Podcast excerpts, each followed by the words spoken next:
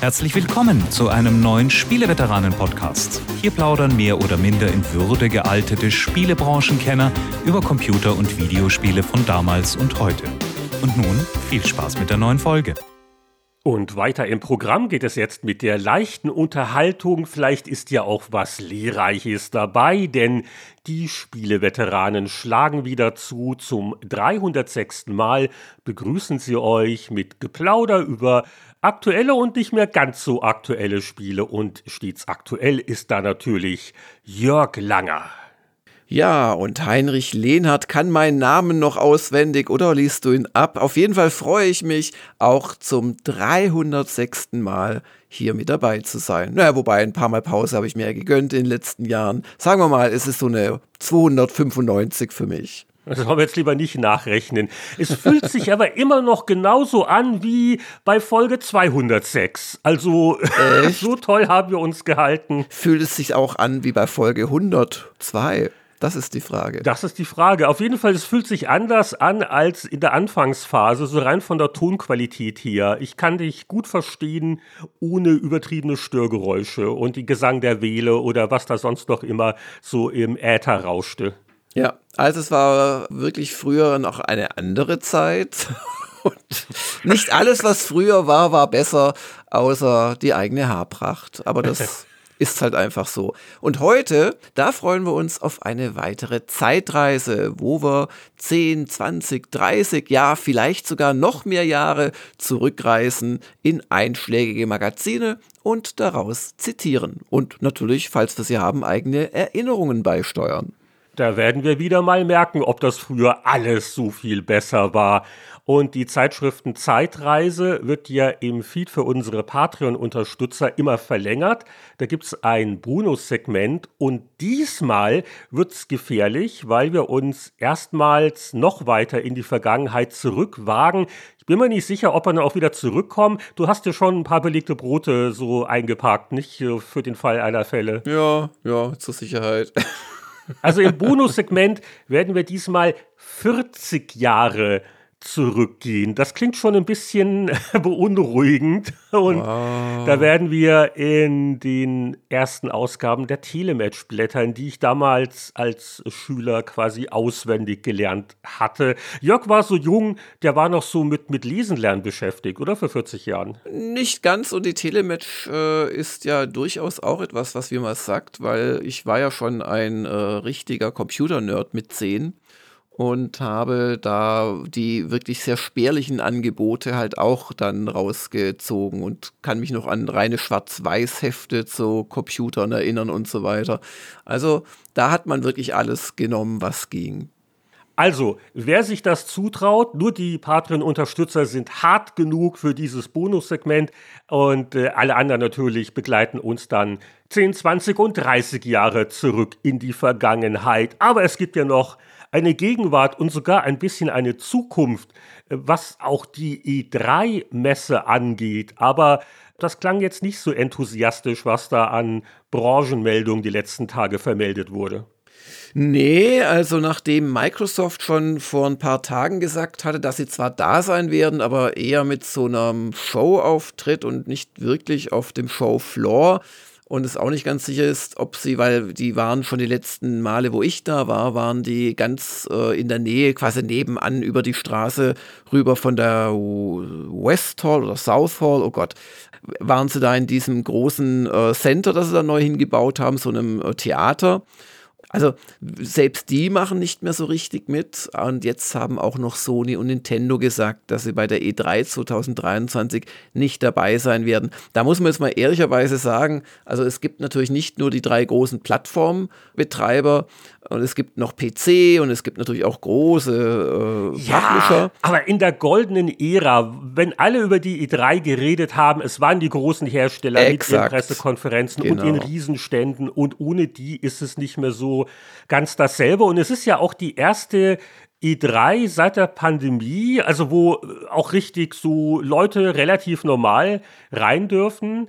Aber Sony hat ja, glaube ich, schon 2019 auch schon ausgesetzt. Also ist die E3 in der Form noch zu retten und äh, fährst du da überhaupt noch hin oder wie schaut's aus? Also ich habe mir tatsächlich vor einer Woche habe ich mich mal da akkreditiert. Aber ich habe es nicht vor. Also normalerweise hätte ich jetzt schon so langsam den Flug gebucht, wenn ich wirklich hingehen wollte. Allerdings soll es dann auch nicht an der Akkreditierung scheitern. Das war so mein Gedanke, falls doch. Aber ganz ehrlich, solche Meldungen machen es nicht wahrscheinlicher, dass ich da aufschlagen würde. Also das ist ja die wahre Schlagzeile von wegen, ja, Nintendo geht nicht auf die i3. Papalapap, Jörg Langer geht nicht auf die i3. Jetzt bricht die Panik nee, wirklich das, aus. Das stimmt gar nicht. Also ich war lange, ich war 2018, glaube ich, das letzte Mal. 2019 nochmal der Benjamin Braun und 2020 FF, wie schon gesagt, Pandemie. Aber die Jahre davor habe ich gerne immer den Benjamin und den Christoph äh, dahin geschickt, weil es mir irgendwie nichts mehr gegeben hat. Und dann fand ich es allerdings anstrengend. Ja, es ist anstrengend und es ist halt immer, mein Gott, weißt du, früher, ja, früher ist da mehr passiert irgendwie und da war man auch noch begeisterungsfähig oder es war neuer. Aber umgekehrt hat es mir dann 2018 einen riesengroßen Spaß gemacht, weil drei Jahre oder so war ich gar nicht mehr gewesen oder vier. Und insoweit, ich hätte da schon mal wieder Lust, aber nicht, wenn es dann eine müde Veranstaltung ist. Also die Kosten sind extrem, gerade aus Deutschland. Hotels sind immer teurer geworden in den letzten 20 Jahren. Also das, das ist so ein Aufwand, da hinzugehen und dann muss es sich auch lohnen. Und wenn es das nicht tut, dann halt nicht. Ach ja, aber wir haben ja noch andere Themen, die uns vielleicht mit mehr Freude erfüllen. Ich äh, möchte zum Beispiel jetzt von Jörg gerne wissen, wie er, also jetzt vom Aufnahmetag aus gesehen, wie er gestern denn gefeiert hat, wie das Haus geschmückt worden ist. Denn äh, in Japan ist jetzt offiziell der 31. Januar jedes Jahr Final Fantasy VII Day, wo man also der äh, Veröffentlichung dieses doch sehr einflussreichen und beliebten PlayStation-Rollenspiels gedenkt und wo das gefeiert wird und wo die, die, die Schulen, glaube ich, werden nicht geschlossen. Aber äh, hast du das mitgekriegt, diesen Feiertag? Nee, das habe ich gar nicht mitgekriegt und es ist auch nicht wirklich ein Feiertag. Also, nein, ist es nicht. Nein, also den Tag gibt es, aber keine Ahnung. Also die, Japaner sind ja relativ äh, gut darin in der Öffentlichkeitsarbeit. Also das ist ja auch immer so der, oder stelle ich mir so vor, das ist der Schock, wenn dann Menschen, die, die nur aus Animes und Mangas Japan kennen, dann wirklich mal da sind. Klar, es gibt die ganzen Sachen und die Spezialläden und so, aber Japan ist dann enttäuschenderweise doch einfach ein modernes Land, wo Leute zur Arbeit gehen und abends wieder nach Hause fahren. Also ist einfach so. Man ist ja nicht, man ist ja nicht ewig Student oder so und nicht jeder landet dann als Yakuza-Zögling, als, als so ein halber Zuhälter und Sensationsreporter äh, in Tokio, wie uns das diese Fernsehserie Tokio Weiß weiß machen wollte. Und lange Rede, kurzer Sinn, das ist natürlich schon ernst gemeint und also die Japaner sind schon auch stolz auf, auf ihre Computerspielindustrie, die ist ja auch groß und so. Aber ich würde jetzt mal bezweifeln, dass wenn du 100 Leute auf der Straße gefragt hättest äh, gestern, dass da wirklich auch nur zwei gewusst hätten. Also in Japan wohlgemerkt, in Tokio oder Osaka oder Kyoto oder Fukuoka oder Nagano oder wo auch immer, dass jetzt heute dieser, dieser Tag da ist. Also wenn du natürlich dann in einen äh, Videospielladen reingehst, äh, dann würden sie natürlich mehr wissen, aber ja, aber es gibt da eine richtige Organisation, die kannte ich auch noch nicht. Äh, Japan Anniversary Organization nennt sich die. Und die hat eine Webseite, die natürlich äh, ziemlich japanisch ist. Die äh, PC Gamer hatte aber äh, übersetzen lassen und berichtet, dass es schon eine gewisse Ehre ist, aber man soll es nicht überbewerten mit dem Final Fantasy VII Day. Denn es gibt äh, bereits so einige andere Gedenktage, die diese Organisation aufgerufen hat, die nicht ganz so glamourös sind. Also okay. der, der nasse, ha der ja. nasse Handtuchtag, Red Towel Day, den gibt es in Japan. Ja. Und das andere Beispiel, das ich hier nenne, ist der Yamamat. Yamamat. Yamamat. Okay, okay. Nein, nein, lass mich. Ich, ich kann es, ich, kann, ich weiß, dass ich es kann. Yamamotoya Egg Sandwich Day. Also so ein schönes Eiersalat-Sandwich. Äh, ja. Ist das eine Spezialität? Du bist doch da in Japan. Ah, schon viel zu lange nicht mehr, seit 2. Oktober 2022. Aber ähm, nie gehört. Aber ist sicherlich ein leckerer Sandwich, ja. Also deswegen, Schulen werden wie gesagt nicht geschlossen, die Leute müssen immer noch zur Arbeit gehen, aber ich meine, guck dir mal Bayern an, diese ganzen obskuren religiösen Feiertage, die es noch gibt, wo keiner mehr weiß, wer warum wo zum Himmel gefahren ist, könnte man noch so ein paar Mal rausschmeißen und so ein bisschen was Modernes machen. Also muss ja nicht immer Final Fantasy VII sein, äh, der Spieleveteranen-Gedenktag, ne? das wäre doch auch was. Haben da auch die Behörden geschlossen? Hm. Also, du kannst ja mal, mal vorschlagen bei eurem zuständigen äh, Landesfürsten. Ich denke noch eine Weile drüber nach. Lass uns mal weitergehen. Ich sehe schon, lass uns lieber das Thema wechseln. Was haben wir denn noch? Wir haben, ich glaube, bei unserer Aufnahme letzte Woche knapp so ein Xbox-Showcase versäumt. Das ist richtig. Ich war von dem, was ich dann auch nur aus zweiter Hand erfahren habe, jetzt nicht so unglaublich geflasht. Das, das Größte war sicherlich, da sagst du nachher noch ein bisschen was dazu, die größte Überraschung, äh, das Hi-Fi Rush, ein neues Tango-Studio-Game, äh, das ganz anders ist als ihre sonstige Horrorkost. Aber ansonsten, also Forza Motorsport sieht natürlich mal wieder super aus, aber ja, es macht mich nicht so ganz verrückt und irgendwelche angekündigten Inhaltsgeschichten von Elder Scrolls Online. Ja, müsste ich es auch zu spielen. Am interessantesten war, fand ich noch Redfall, das halt auch irgendwann jetzt mal kommt dieses Jahr. Aber so richtig riesengroß fand ich das nicht. Oder habe ich jetzt aus deiner Sicht was vergessen?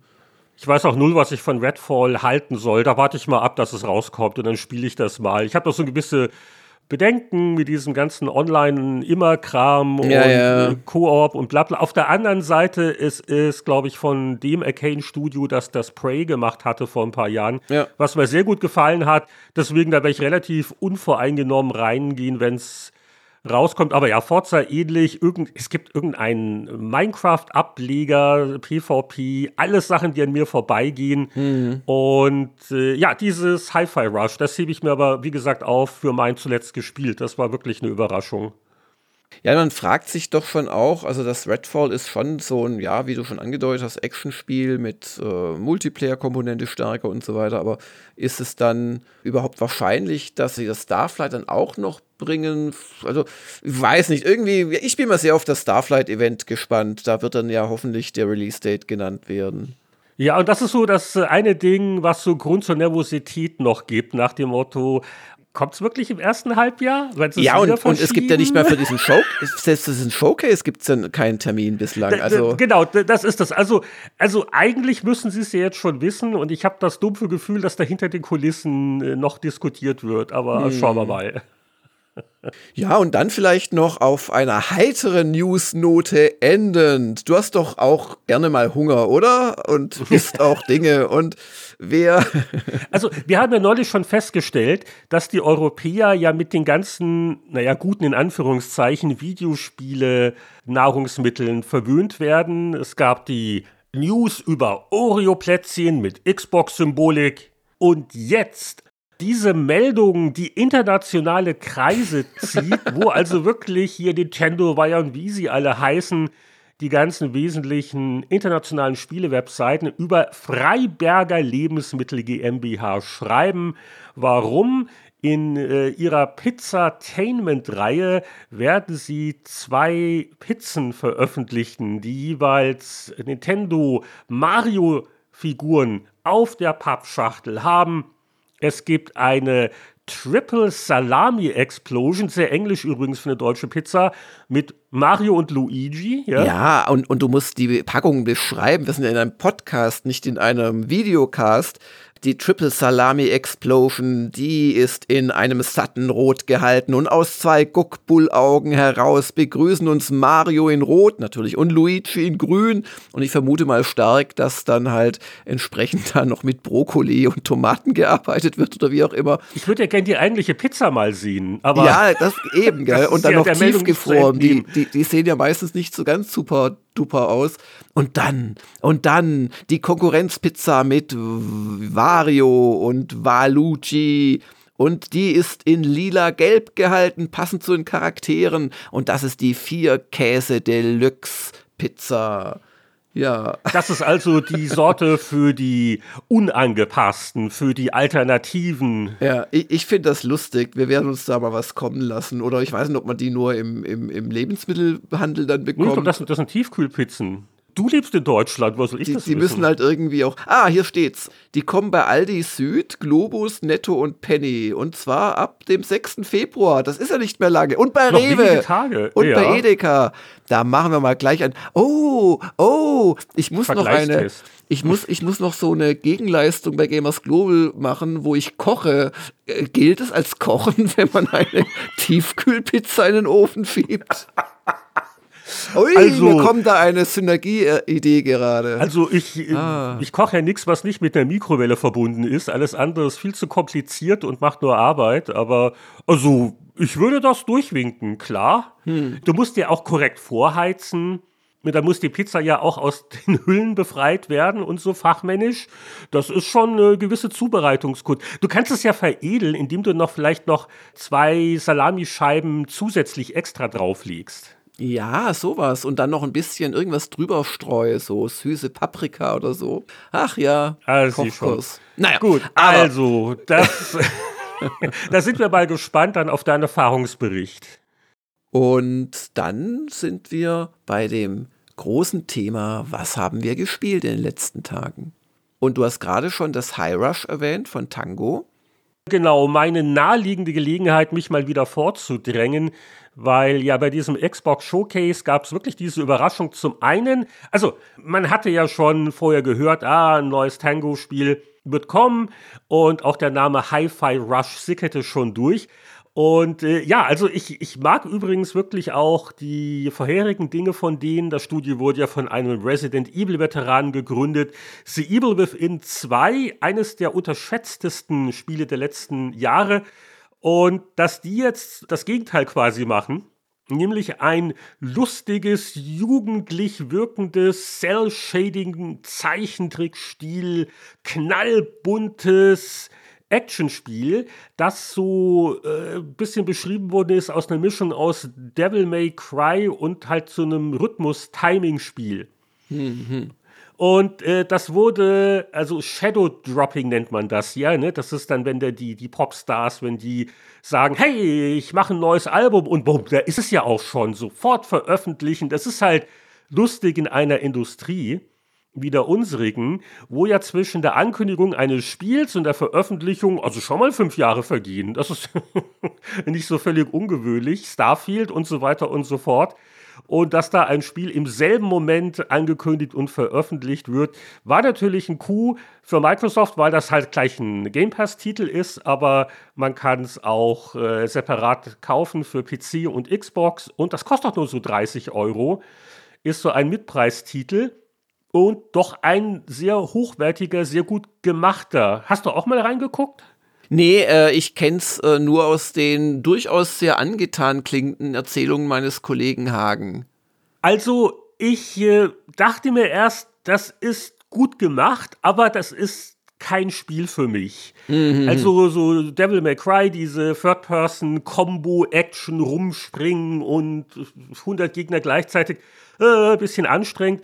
Und ich wusste auch erst nicht, was ich vom Stil halten sollte. Also jugendlicher Held, der da sich durchkämpft durch die verschiedenen Sektionen eines Hightech-Unternehmens in der Zukunft. Und durch einen kleinen Unfall ist also ihm so sein Walkman rein operiert worden. Und deswegen vibriert die ganze Spielwelt immer im Rhythmus und wenn man in diesem Rhythmus halt zuschlägt, dann gibt es also Bonusschaden. Aber es ist jetzt weniger Rhythmusspiel, als ich erst vielleicht gedacht hätte. Es ist also jetzt nicht sowas wie Delete Beat Agents.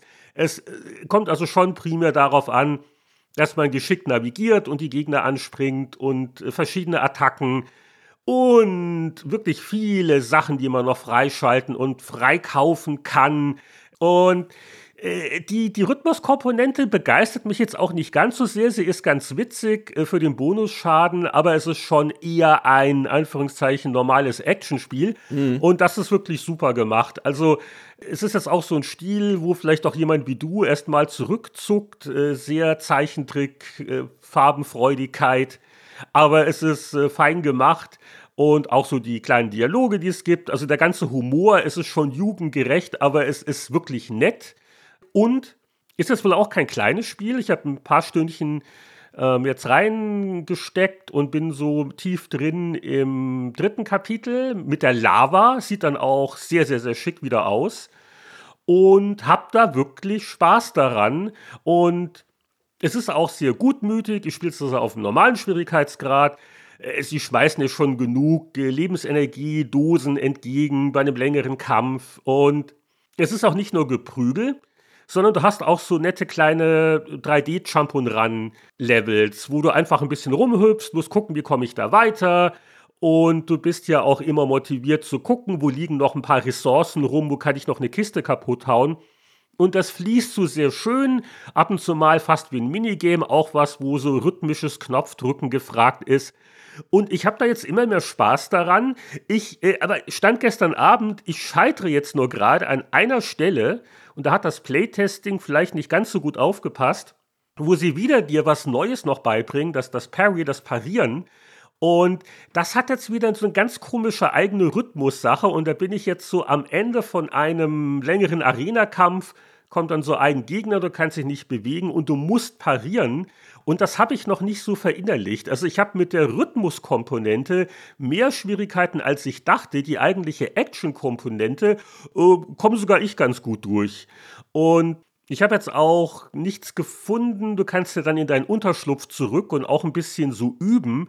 Aber just dieser eine Gegnertyp, den kann ich mir da nicht irgendwie hinstellen oder ich bin völlig doof, äh, dass ich das mit dem Parieren mal auf die Reihe kriege. Das, das äh, ist jetzt gerade so meine erste Fruststolperstein-Situation. Hm. Aber davon abgesehen, ja, also wirklich nett. Die hohen 80er, die ich jetzt in der Presse sehe, vielleicht nicht, aber so einen hohen 70er schon und äh, sehr, sehr, sehr schöne Leistung und äh, also von dem Studio hätte man das nicht erwartet. Also toll, finde ich prima dass äh, man dir auch mal was ganz anderes machen lässt. Und ist wirklich so die erste große, angenehme Überraschung für mich bei den Neuheiten in diesem Spielejahr. Mhm. Aber nein, stimmt ja gar nicht. Die zweite angenehme Überraschung muss mich ja gleich selbst korrigieren. Ich habe ja letzte Woche erzählt von Pocket Card Jockey Right On, dass es im Rahmen des Apple Arcade Dienstes für iOS-Geräte gibt. Das war natürlich auch eine sehr nette Neuheit, auch wenn es in Anführungszeichen nur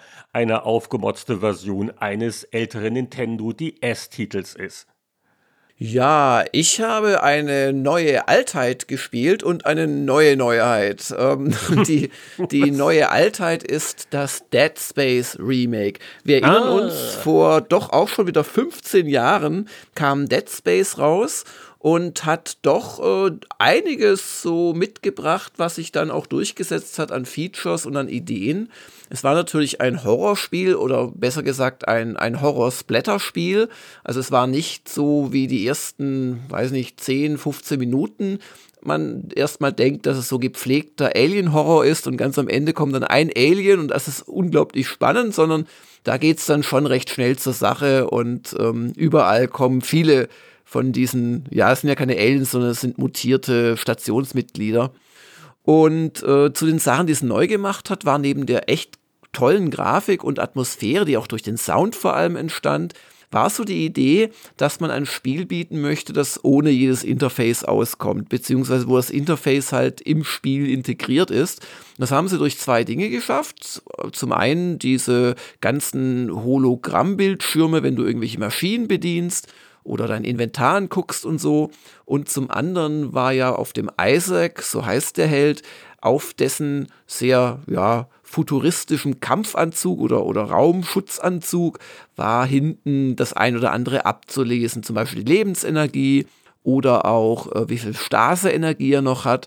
Und das war also wirklich ein toller äh, Erstling und gab dann auch Fortsetzungen und besonders schön ließ es sich dann auf der Wii schnetzeln, weil man dann halt wirklich mit den beiden Dingern da rumgehauen hat. Und jetzt ist eben das Remake gekommen. Und man höre und staune, ich habe es ja jetzt gespielt eine Weile. Es ist nicht nur ein gehöriges grafisches Update, ich habe es auf der PS5 in 4K gespielt. Da ist das Blut echt noch mal sehr viel klebriger vom Aussehen her und schöner. Es soll sogar Raytracing geben, aber das wäre mir nicht aufgefallen.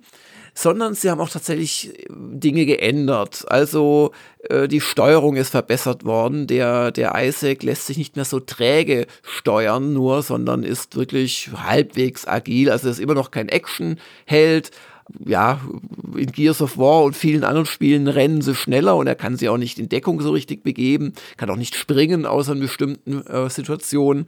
Aber es ist also kein Vergleich zu dem Callisto-Protokoll, das ich auch erst gespielt habe Ende Dezember, was ja wiederum so ein Dead Space-Klon ist. Also im Vergleich dazu hast du das Gefühl, äh, Callisto-Protokoll ist Schildkröte und äh, der Isaac ist Hase.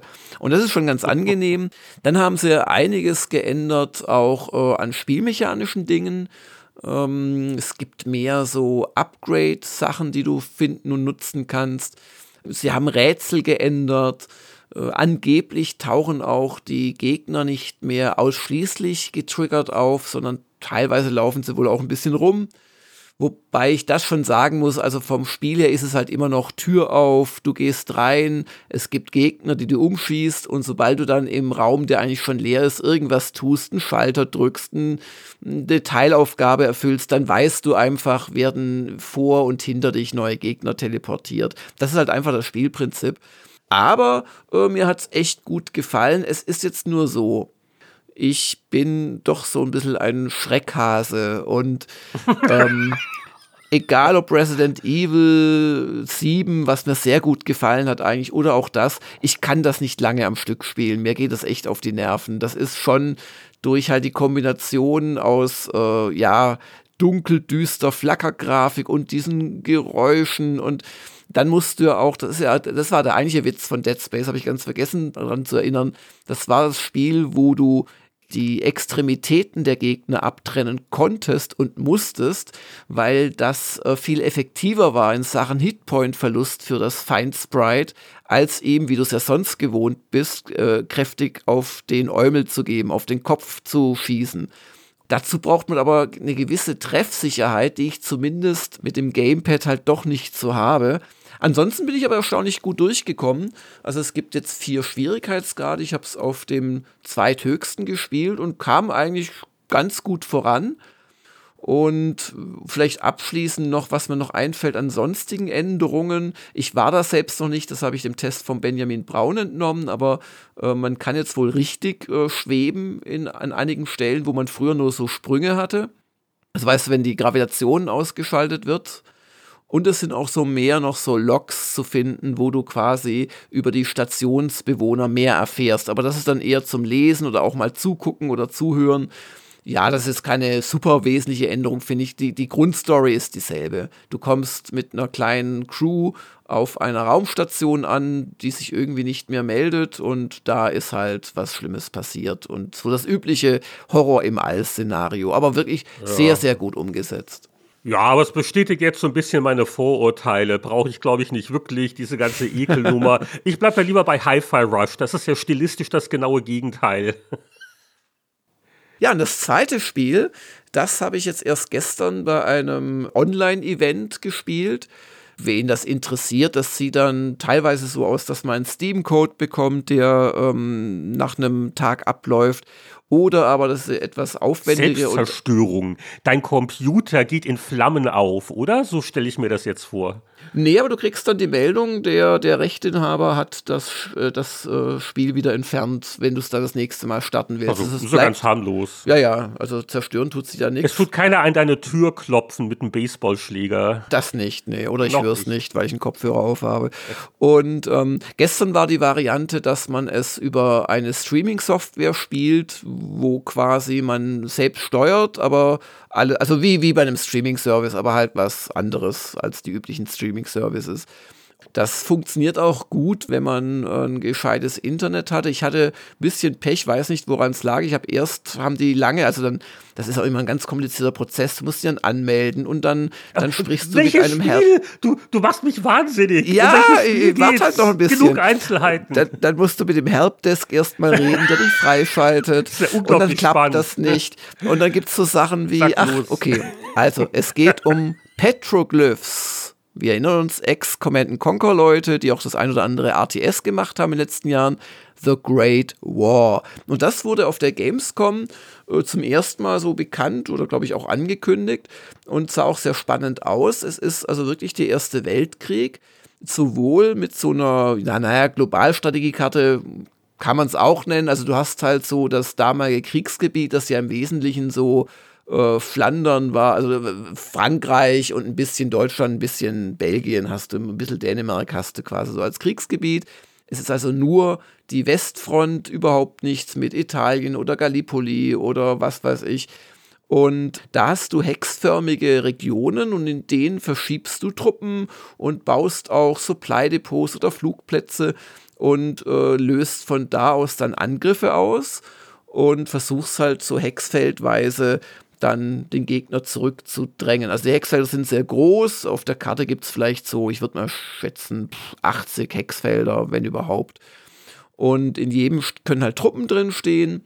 Und der eigentliche Clou ist natürlich, dass du die Schlachten nicht nur auto-resolven kannst, sondern dass du sie auch selber spielen kannst. Und dann ist es ein wirklich ungewöhnliches RTS, weil der Erste Weltkrieg gerade an der Westfront ja bekanntlich ein Stellungskrieg war. Da gab es Grabensysteme und dann wurden viel Menschenleben verschwendet im Versuch, diese Grabensysteme quasi zu erobern. Und hattest du den ersten Graben genommen, gab es dahinter den zweiten und dann hast du irgendwann keinen Nachschub von hinten bekommen. Dann kamen die Verteidiger wieder aus ihrem zweiten Graben, haben sich wieder. Also es hat sich ja nicht viel bewegt nach den ersten Kriegswochen und Monaten. Und das Spiel schafft es beeindruckenderweise, das nachzustellen. Wobei die Schlachten selbst. Macht das Spaß? Das, da, darauf komme ich noch. die Schlachten sind schon sehr beeindruckend. Vor allem hast du auch viele, viele, viele Soldaten. Also, das ist nicht so ein Echtzeitstrategiespiel, wo du dann mal so fünf Panzer und zwei Infanterietrupps schickst, sondern da laufen wirklich Hunderte rum. Und die werden dann halt, wenn du es nicht richtig machst, auch zu Hunderten niedergemäht. Das muss man also schon mal mögen oder nicht sich dran stören. Aber es ist schon auch nicht unbeeindruckend, äh, was du da taktisch dann machen musst. So ganz habe ich es auch noch gar nicht kapiert. Du kannst auch die Gräben selber bauen vor der Schlacht. Und wenn dann im selben Hexfeld, das ja für eine große Region steht, dann eine weitere Schlacht stattfindet, dann kann es sein, dass der Gegner die alten Gräben erweitert hat und so weiter. Dann gibt es auch neue Grabentechnologien. Überhaupt, es gibt so einen Technologiebaum auch für wirklich diverse Sachen, für Flugzeuge, für Infanterie und so weiter und so fort, für Gräben. Dann hast du halt auch die Artillerie als ein ganz äh, starkes Element.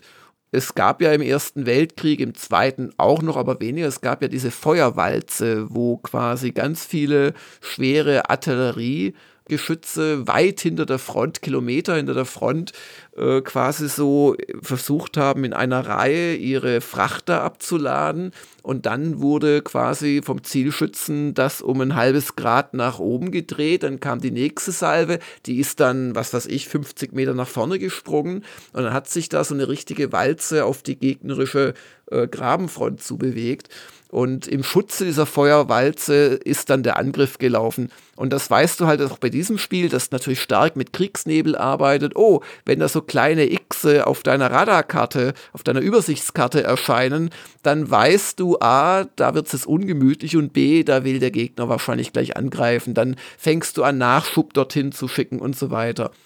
Zur Frage, ob es mir Spaß macht, kann ich dir noch keine Antwort geben, weil mich hat das Spiel, ich habe drei Stunden, konnte ich spielen, hat mich doch ziemlich überfordert, was ich da jetzt gerade sinnvollerweise hm. mache. Ja, so der erste Preview ist immer schwierig, ne, sich da überhaupt rein. Ja, ja, und auch von einem komplexen, von einem komplexen Spiel. Also bei der Kampagne bekenne ich, ich habe es nicht geschafft, ein einzelnes Hexfeld zu erobern ich habe es einfach nicht geschafft, genügend Truppen zu massieren. Aber das schien mir eigentlich, also ich habe dauernd gekämpft und so, aber es schien mir schon eine gute Simulation der Historie zu sein, insoweit. Auf dem Schlachtfeld hatte ich schon einzelne äh, Lichtblicke, wo ich mein kleines Erfolgserlebnis hatte. Du kämpfst da auch um Kontrollpunkte, aber es ist schon sehr kompliziert. Also jeder Grabenabschnitt hat zwei Positionen Und die eine ist die Feuerposition, da kannst du eine, ein Regiment reinstecken. Das andere ist die quasi, wir stehen in der Reserve und halten die Köpfe unten Position. Dann gibt es Bunker, da passen gleich sechs oder acht Regimenter rein. Und es ist sehr dynamisch, trotz des ja sehr stellungsmäßigen. Also, das muss ich mir noch genauer angucken, aber auf jeden Fall ist es mal ein Spiel, das ganz anders ist, als man sonst so Echtzeitstrategiespiel kennt. Und das dauert ja noch ein bisschen, das kommt ja jetzt nicht raus. Das wird ja nicht geshadow gedroppt. Es wird nicht sofort erscheinen. Das kommt schon dieses Jahr raus und gar nicht in so äh, später Zukunft, aber ich müsste jetzt selbst mal kurz gucken. Genau. Nö, überhaupt kein Problem. Da brauchen wir nicht schneiden. Da kann ich kurz von meinen Persona 3 Fortschritten berichten. Ich bin just an dem Punkt, wo es anfängt, ein bisschen zu nerven mit dem Grinden. Und sie haben ja dann diese Barrieren, wo du dann erst beim nächsten Vollmond weiterkommst im Dungeon. Und das wird dann ein bisschen langweilig, keine großen Herausforderungen mehr. Aber ich bin jetzt an dem Punkt, wo der Hund in die Handlung eingeführt wird. Noch ist er nicht mein Partymitglied, aber eine von den Damen, die, die kam mit dem Hund an und hat ihn gestreichelt und hat die traurige Geschichte erzählt. Es war der Hund von dem Priester am Schrein, aber der ist dann verstorben und der Hund äh, wandelt jetzt immer so jeden Tag auf der alten Gassi-Route und oh, es ist, also da werde ich noch ein bisschen wahrscheinlich durchhalten, da, damit ich dem Hund ein neues Heim geben kann. So, Jetzt konntest du nachgucken. Ja, ist einfach nach wie vor 2023. Jetzt erzähle ich dir eine halbe Stunde lang aus meinem Rollenspielleben. Genau. Okay, das ist schön gut.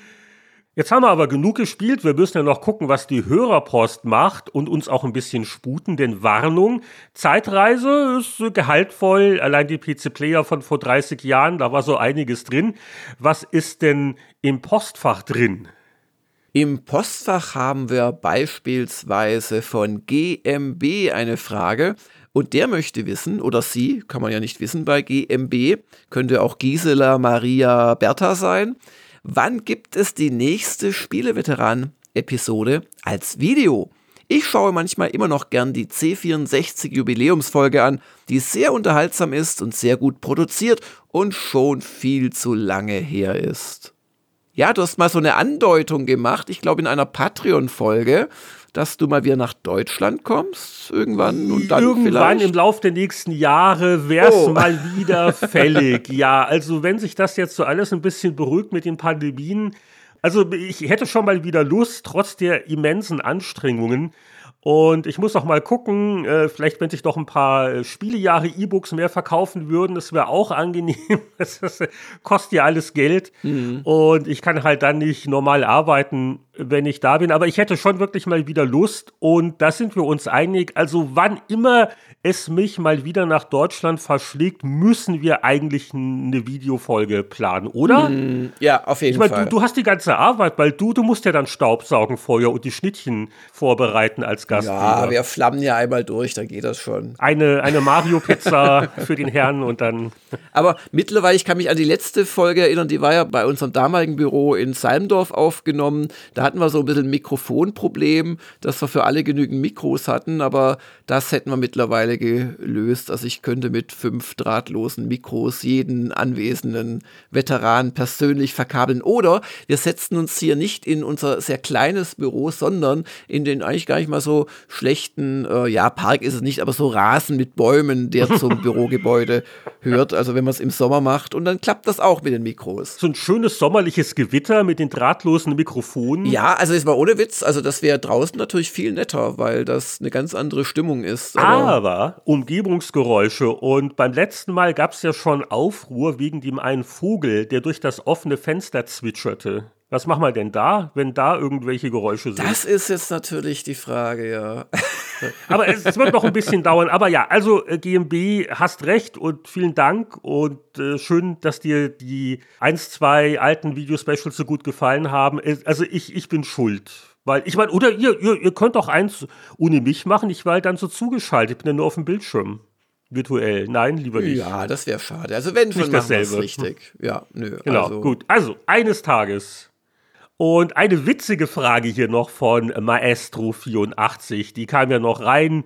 Welche Ereignisse in eurer Karriere würdet ihr gerne nochmal erleben Und welches Ereignis würdet ihr lieber auf immer aus dem Gedächtnis löschen? Oh.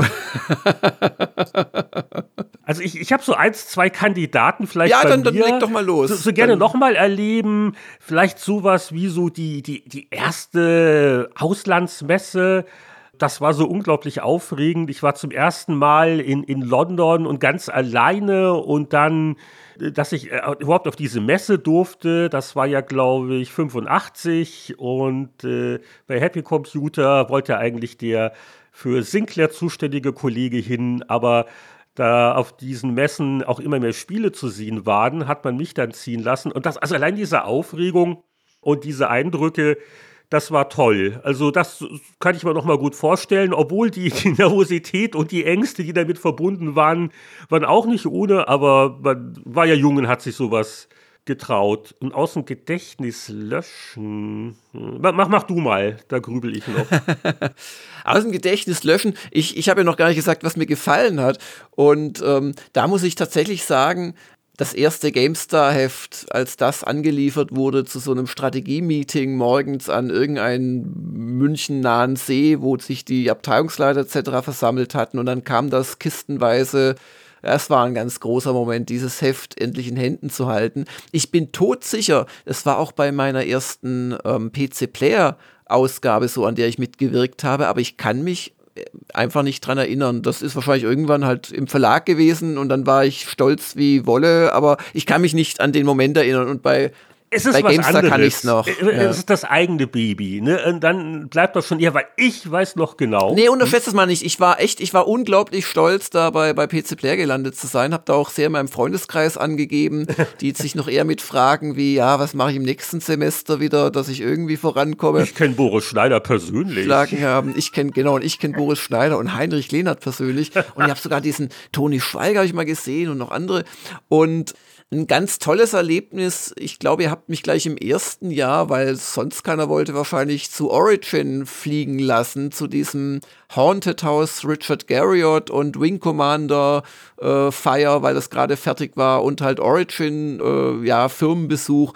Und das war ein ganz tolles Erlebnis. Und das war auch von vorne bis hinten ein geiler Event. Ich weiß nicht, man flog da per Business Class dann ein und also mm. als, das so bei meinem ersten Amerika-Aufenthalt, das, das war, das hat schon Standards gesetzt. Also ich musste damals nach London in irgendeinem so Charter-Ding, also auf den billigen Plätzen, siehst du mal.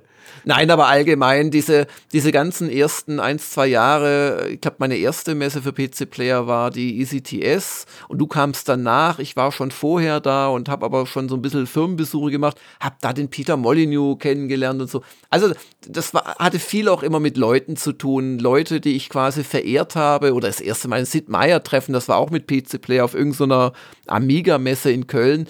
Also Leute, die ich wirklich bewundert habe und deren Spiele ich in- und auswendig kannte, die persönlich zu treffen, das war für mich eigentlich das Größte. Aber du bringst mich auf eins natürlich, also die erste Powerplay, also das erste Special im Herbst 87. Also ich weiß noch genau, weil ich auf dem Seminar war an dem Tag.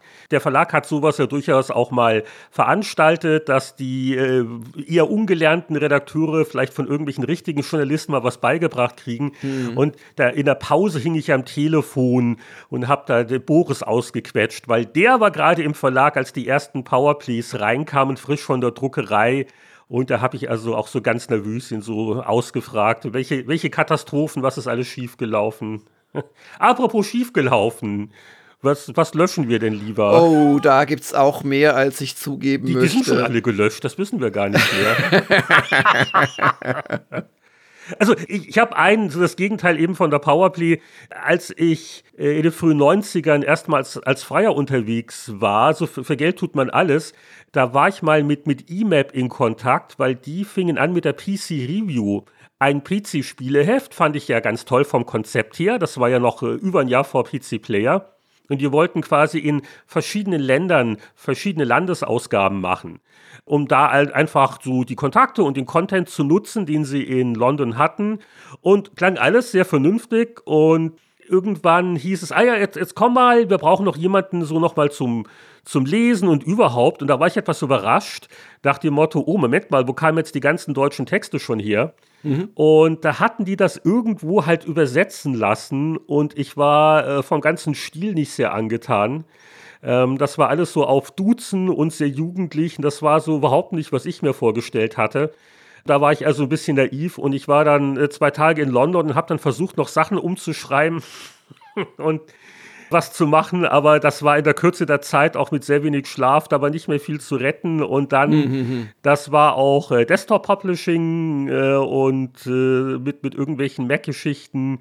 Es gab dann auch in dieser Erstausgabe einige Fehler, wo Bilder da nicht richtig drin waren und das war mir so peinlich, ja, dass ja. ich damit überhaupt was zu tun hatte, wenn auch nur so am ja, Rande. Am Rande eigentlich, so wie du es jetzt erzählt hast. Das hat ja. mich sehr traumatisiert. Also da habe ich wirklich so, also richtig mit, mit Magenschmerzen und was nicht oh, alles. Oh. Also, ja, ja, ja, das hat mich sehr getroffen.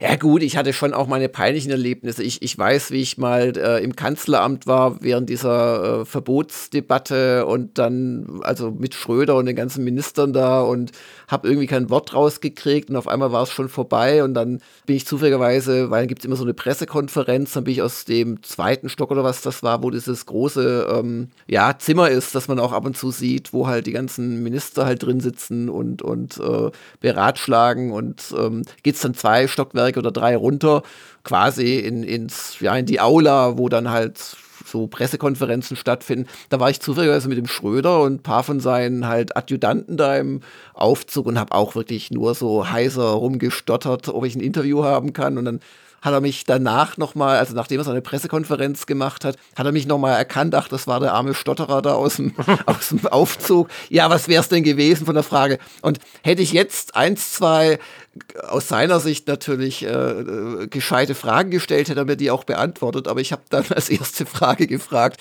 ähm, was war das letzte Computerspiel, das Sie gespielt haben? Und da habe ich stehen lassen dann einfach. Also wirklich so, lass es doch. das, das war nicht so das Highlight meiner Karriere. Äh, Ach ja. Okay. Äh, mir fallen jetzt auch noch ein, zwei Sachen ein. Das machen wir mal als Sonderfolge, glaube ja, ich. Da machen wir mal eine. Wir beichten, was wir alles. Äh, unsere peinlichsten Momente. Und lustig wird es dann, wenn wir dann gegenseitig dann Sachen nominieren. Äh, Jörg sagt, was der peinlichste Heinrich-Moment ist, den er in Erinnerung hat. Und dann mhm. reden wir mhm. nicht mehr miteinander. Nee, vielleicht doch nicht übertreiben.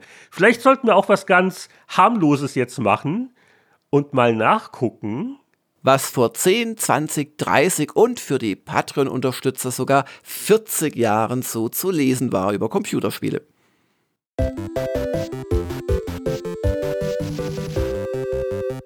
Alle Monate wieder steigt die Zeitschriften Zeitreise. Da begeben wir uns in die patentierte Spieleveteranen Zeitmaschine und reisen zurück in vergangene Jahrzehnte und machen das immer schön etappenweise, damit wir nicht hier überfordert werden mit zu großen Sprüngen in unserem Alter. Das heißt, es geht erstmal zurück in den Januar vor zehn Jahren. Da erschien die GameStar 2 2013. Ja, und da guckt uns ein wirklich fantastisches Titelbild entgegen. Das ist eines meiner Lieblingstitelbilder der zehn Jahre Gamester aus den letzten vielen äh, Monaten, möchte ich mal behaupten, zu Metro Last Light. Also ein ganz stimmungsvolles Bild, wo ein Kämpfer mit seinem selbstgebauten, weiß ich nicht, Assault Rifle und diesen typischen Metro-Gasmasken hier in so, ja, so in Lichtstrahlen steht, gerade in ein Gewölbe wohl reintritt also das ist schon sehr stimmungsvoll. Und auf dem Bisschen Cover farbarm, aber das ist künstlerisch wertvoll. Also alles nur Graustufen. Ne? Das ist auch in der echten Metro-Welt so. Da gibt es nicht mehr viele Farben. Und ähm, auch ein schöner Titeltext dazu oder Covertext. Verliebt in die Postapokalypse. Die PC-Version hat uns mit spielerischen Feinheiten und Prachtgrafik verzaubert. Ja, auf jeden Fall, es ist eine, eine Preview noch. Genau, es ist noch eine Preview von der Petra Schmitz. Sie lobt Tempowechsel, Anspannung, Entspannung, Schießereien, funktionierende Schleichanlagen und es ist ja in den ersten drei Stunden keine Sekunde langweilig gewesen, damals im Jahr 2013. Ja, und äh, wie so häufig sagen wir auch hier, äh, wir warten mal, bis der Test kommt. Da werden wir noch ein bisschen ausführlicher zitieren und in den Erinnerungen kramen. Amüsant fand ich noch diese Newsmeldung vor zehn Jahren. Chris Roberts ist am Ziel. Squadron 42 hebt ab. Das klingt jetzt fast so, als wäre das Spiel vor zehn Jahren schon erschienen. Großartig. Aber das Ziel bezog sich auf eine Etappe bei der Crowdfunding-Finanzierung. Und ja, zehn Jahre später warten wir immer noch, dass die Einzelspielerkampagne abhebt. Ja, da warten wir auch noch mal ein Jahrzehnt, denke ich. Das, der Weg ist das Ziel. Und ansonsten ist der Testteil sehr, sehr dünn in der Ausgabe. Das war natürlich so nach Weihnachten, ne? Und da, da merkt man, so mit Hängen und Würgen, so zwei Sachen habe ich mir mal mir aufgeschrieben, die mir aufgefallen sind. Das eine ist ein Online-Action-Spiel, dessen Existenz ich nämlich auch schon vergessen hatte, das es aber wohl heute noch gibt. Planet Side 2. Hm. Der Nachfolger natürlich zu Planet Side, was ursprünglich ja von Sony noch kam. Ne? Die EverQuest-Leute hatten das gepublished. Und vor zehn Jahren erschien der Nachfolger mit 87 Prozent, sehr ordentlich bewertet. Und der Tester in GameStar war Malte Witt. Und Malte schrieb, mich hat Planet Side 2 gepackt. Trotz Kinderkrankheiten wie dem rein ins kalte Wassereinstieg oder den Lag-Problemen, Planet Side 2 ist endlich mal wieder etwas Neues. Wenn man erstmal einige Stunden gespielt hat und langsam kapiert, worum es geht, kann man unfassbar coole Momente erleben. Während des Tests habe ich einige der größten Wow-Momente meiner Spielerkarriere erfahren.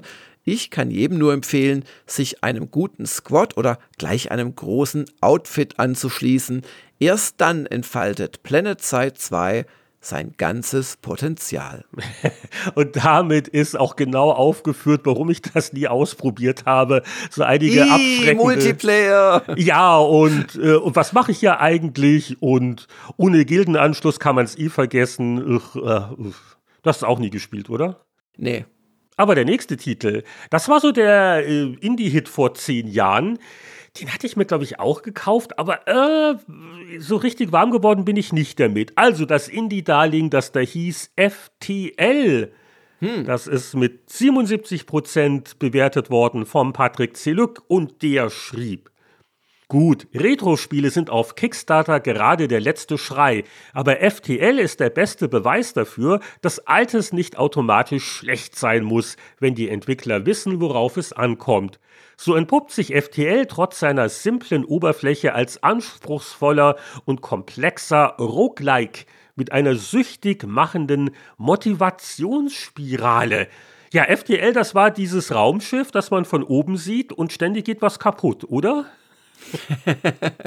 ja, genau. Also man, man ist quasi in einem äh, Zeitmangelspiel und muss eigentlich immer fünf Sachen gleichzeitig machen. Man hat vier, wenn ich mich recht entsinne, kleine Männchen, die man steuert oder auch, keine Ahnung, können auch Frauen sein. Und das sind so für bestimmte Schiffssysteme spezialisierte Menschen, also ein Kapitän, der steht an seiner Kapitänssäule oder den Waffenoffizier und so weiter bei diesem FTL arbeitest du dich immer so quadrantenweise von links nach rechts und du wirst immer nach dem zweiten Zug, glaube ich, auf dieser sehr schmucklosen Quadrantenkarte wirst du dann halt von der bösen imperialen Armada verfolgt und du musst denen immer halt vorausbleiben.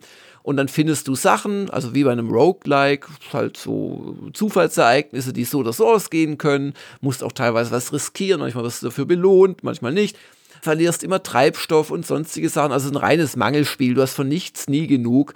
Und dann kommt es halt bei jeglichen Schiffskämpfen zu so einer Echtzeit-Taktik-Schlacht, wo du Raketen abschießen musst, wo dich aber auch die anderen entern können, wo Feuer ausbrechen können. Dann musst du das Feuer löschen, dann fehlt der Sauerstoff, dann müssen deine Leute zum Verarztungskonsolendingens und so weiter. Also es ist ein ziemliches Stressspiel, ziemlich gut, aber auch sehr frustrierend. Also man schafft selten mal ans Ende des zweiten Quadranten zu kommen und es gibt, glaube ich, drei. Du hast das aber noch in lebhafter Erinnerung. Also du hast offensichtlich auch gespielt damals. Ja, ja, ich habe das auch immer mal wieder gespielt über die Jahre. Das ist so ein echter kleiner Klassiker, finde ich. Es, es kam ja auch eine iPad-Version, die war auch durchaus beliebt. Ne? Ist auch ein schönes Tablet-Spiel. Ja, ja, genau. Das funktioniert sehr gut auf dem Tablet. Ne? Also ich, es sagte mir noch was, aber ich bin da nie damit warm geworden, erstaunlicherweise. Aber vielleicht. Die, die 77 Prozent kann man allerdings geben. Also es ist schon sehr frustig und bis du da mal was freischaltest, ist natürlich auch viel Glück dabei und so. Und es ist dann doch auch immer sich wiederholend. Aber nee, das ist schon ein sehr schönes Spiel.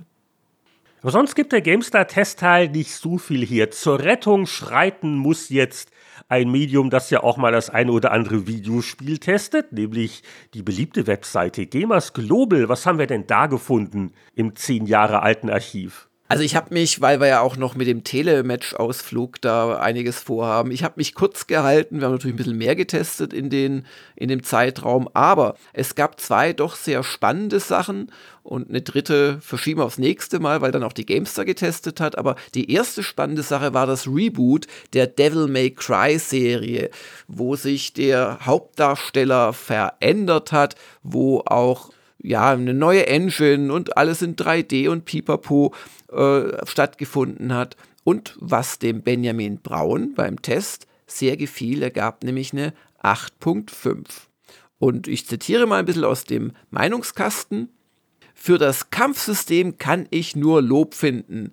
Meine Feinde fordern mich auf vielfältige Weise und müssen nicht erst in Heerscharen auftreten, um mich auch mal vor ein Problem zu stellen. Der wahre Clou ist das Kombosystem. Perfekt beherrsche ich es selbst jetzt noch nicht, aber ich verknüpfe mittlerweile Sekunden, manchmal sogar minutenlang ganze Angriffswellen in der Luft, ohne ein einziges Mal den Boden zu berühren. Mir macht das unglaublich viel Spaß und mein Ehrgeiz ist gepackt, die vier übrigen Schwierigkeitsgrade freizuschalten. Das sind Ambitionen. Ja, und also das ist auch eins der Spiele, da kann ich einerseits wirklich nachvollziehen, die Faszination des Testers und glaube ihm jedes Wort und selbst würde ich, glaube ich, lieber 100 Stunden lang FTL am Stück spielen, als dass ich eine Stunde lang DMC spiele. Ich gebe es einfach zu. Ja, und dann zweiter großer Test. Wir hatten es ja äh, vorhin erst, was ich neu gespielt habe. Derselbe Benjamin Braun hat im selben Zeitraum auch Dead Space 3 getestet. Es ist immer wieder faszinierend. Ich glaube mittlerweile, dass bei diesen Firmen einfach die Excel-Tabelle vom Vorjahr einfach rüberkopiert wird aufs übernächste Jahr, weil es immer und immer wieder dieselben Serien gibt, die im selben Monat, nur halt dann zehn Jahre später oder so, halt wieder einen neuen Teil haben. Auf jeden Fall Dead Space 3 und im Gegensatz zu dem Remake, das der Benjamin auch für uns bei Gamers Global getestet hat mit einer 9.0, war er damals nicht so begeistert, falls du ihn vorlesen möchtest. Benjamin schrieb, ich bin nach Dead Space 2 froh, dass Visceral Games im dritten Teil bei der Story wieder etwas zugelegt hat. Begeistern konnte mich Dead Space 3 aber nicht oft. Zu selten gibt es fordernde Bosskämpfe oder andere Momente, an die ich mich noch länger zurückerinnern werde. Die Überraschungsangriffe der Necromorphs entfalteten bei mir nur noch sehr selten furchteinflößende Wirkung und auch die massenhaft in fast jeden Raum einfallenden Gegner erzeugen nur im Ausnahmefall die gewünschte Panik.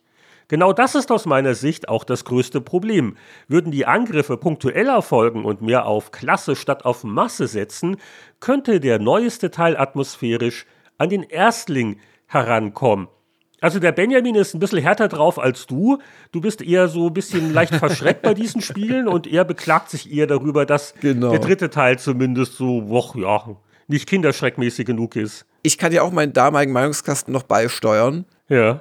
Was ich loben möchte, ist das Setting und die Story, zumindest am Anfang. Es geht los auf einer Mondkolonie, ich lerne das ein oder andere über die Unitology-Sekte, zwischendurch gibt's bildgewaltige Szenen, die auch einem Ridley Scott-Film Ehre machen würden. Allerdings stören mich viele, viele Unwahrscheinlichkeiten nach dem Motto, wann immer ich komme, passiert fünf Sekunden später was Großes. Klar sollen Solospiele auf den Handelnden zentriert sein, aber muss man es derart auffällig und unglaubwürdig machen? Da bist du manchmal ein bisschen sehr streng, finde ja, ich. Aber, aber streng war auch die Wertung, relativ. Es gab nämlich dann doch nur eine 7.5 für Dead Space 3. Bin mal gespannt, wie sie jetzt weitermachen. Das Remake von Dead Space 1 kam zumindest gut an bei der Presse weiß nicht, wie sich das jetzt verkauft. Und es wurde ja, glaube ich, schon angedeutet, also mehr Dead Space, ob sie jetzt ein Remake von 2 machen.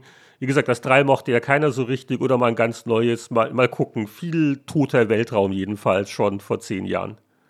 Wir kurbeln weiter an dem Motor unserer Zeitmaschine und kurbel, kurbel, kurbel landen vor 20 Jahren bei der GameStar 2 2003. Und das ist ja noch ein ganz junger, äh, glatthäutiger Sam Fisher hier auf dem Titelbild, denn Splinter Cell, ja. dessen Veröffentlichung kurz bevorstand, das war eine ganz frische, neue, nur relativ unbekannte Serie. Und ihr habt ja sogar auf der DVD, ne, CDs waren es noch, Entschuldigung, auf der CD sogar schon eine Demo drauf gehabt. Genau, fünf Stunden lang konnte man das Splinter Cell ausprobieren. So lange dauern heute ganze Spiele, für die man 80 Euro zahlt.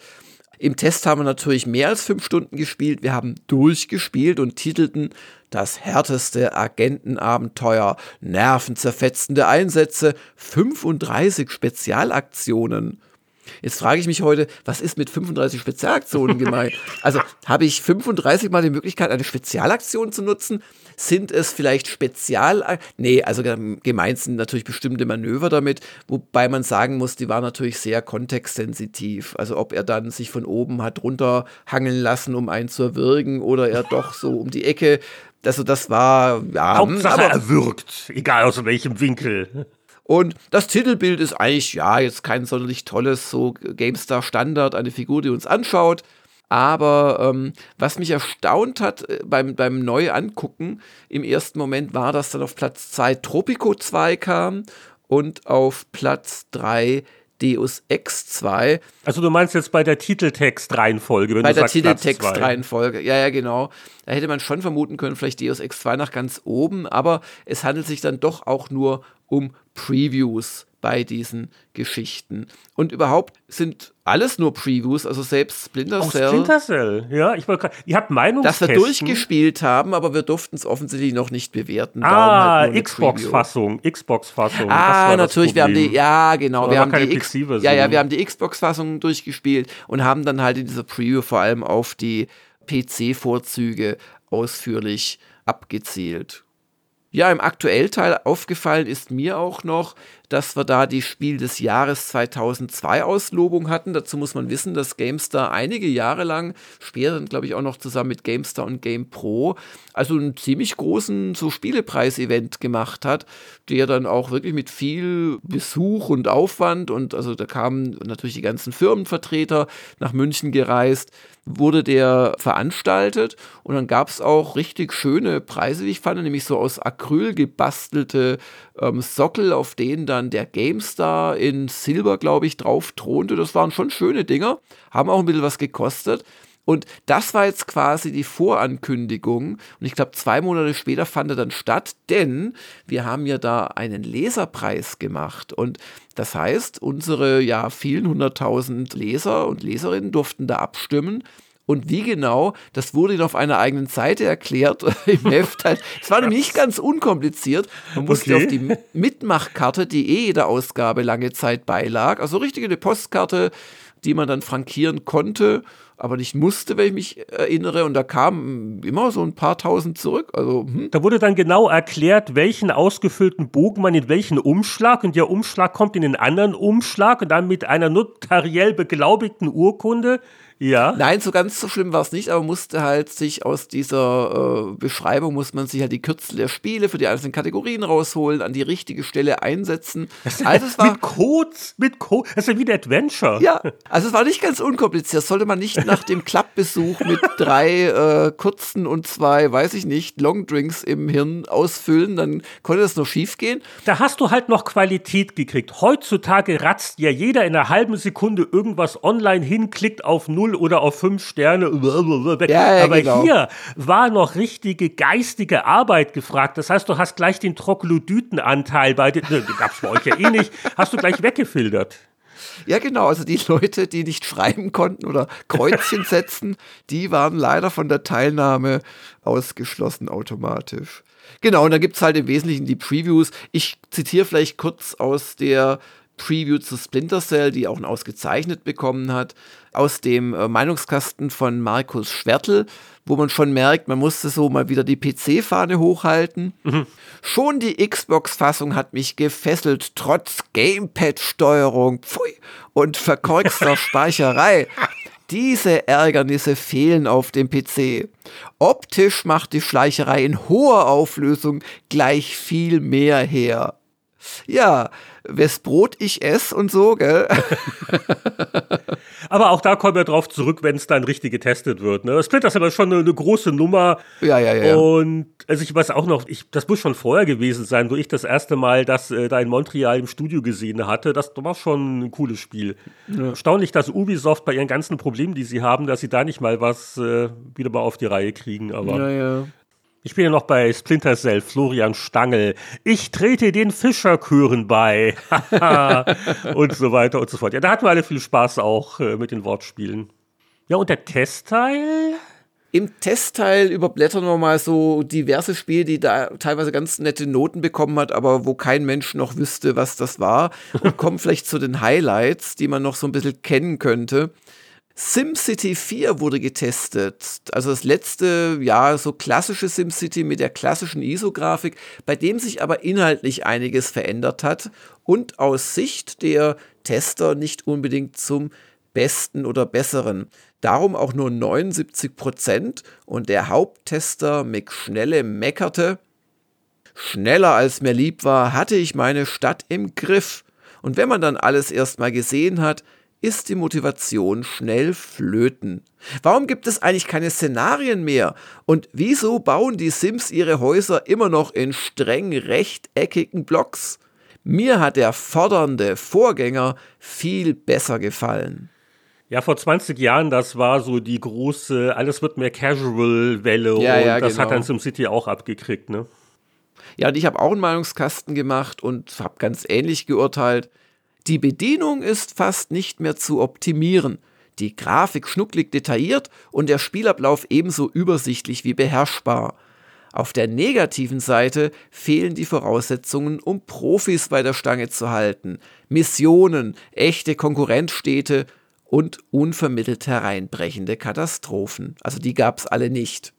Das ist ja auch so ein Genre, was in den letzten Jahren ja im Indie-Bereich ziemlich nochmal gewachsen ist. Und da lese ich immer wieder auch sehr positive Tests von so Städtebau-Simulationen. Mir ist das alles zu anstrengend und zeitaufwendig, muss ich ganz ehrlich sagen. Damals, SimCity 2000, das einzig wahre, aber die neueren Dinge, da bin ich nicht mehr so tief drin.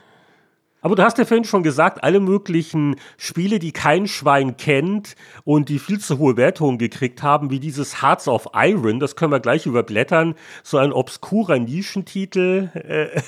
Ja, es ist ja immer noch ein Nischentitel, allerdings ein sehr erfolgreicher. Es gibt ja von Paradox, weiß nicht wie viele Teile, vier glaube ich schon mindestens und unglaublich viele DLCs und teilweise sind da nur Musikstücke und irgendwelche neuen Uniformgrafiken drin. Also, naja, also sehr erfolgreich in seiner großen Nische.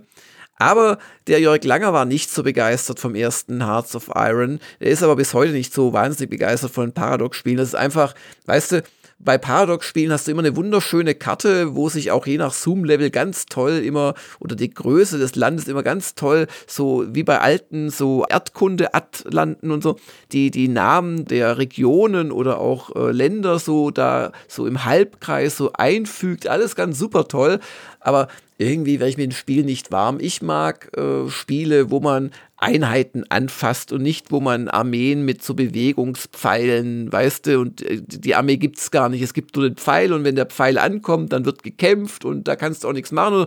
Aber das hat man schon damals merken können, denn ich habe das erste Hearts of Iron nur mit einer 74 bewertet und schrieb, ich musste volle fünf Lernstunden investieren, also Klammer auf, bevor ich es halbwegs kapiert hatte, Deutlich mehr Forschungsprojekte als bei Civilization 3 sprechen für sich.